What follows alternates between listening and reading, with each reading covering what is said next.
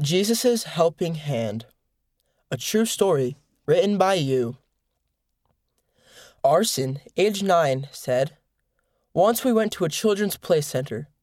One of the activities was a very tall hill, which you had to climb up using a rope. I tried to do it many times, but I could only make it three quarters of the way. Just before I could reach the top, I would fall and slide to the bottom of the hill. I felt like I would never be able to reach the top.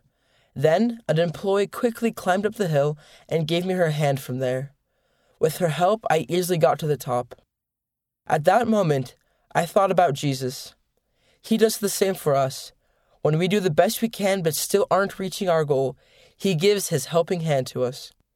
This experience was very spiritual for me, and I will remember it all my life. End of the article Jesus' Helping Hand. Read by Enzo Patello.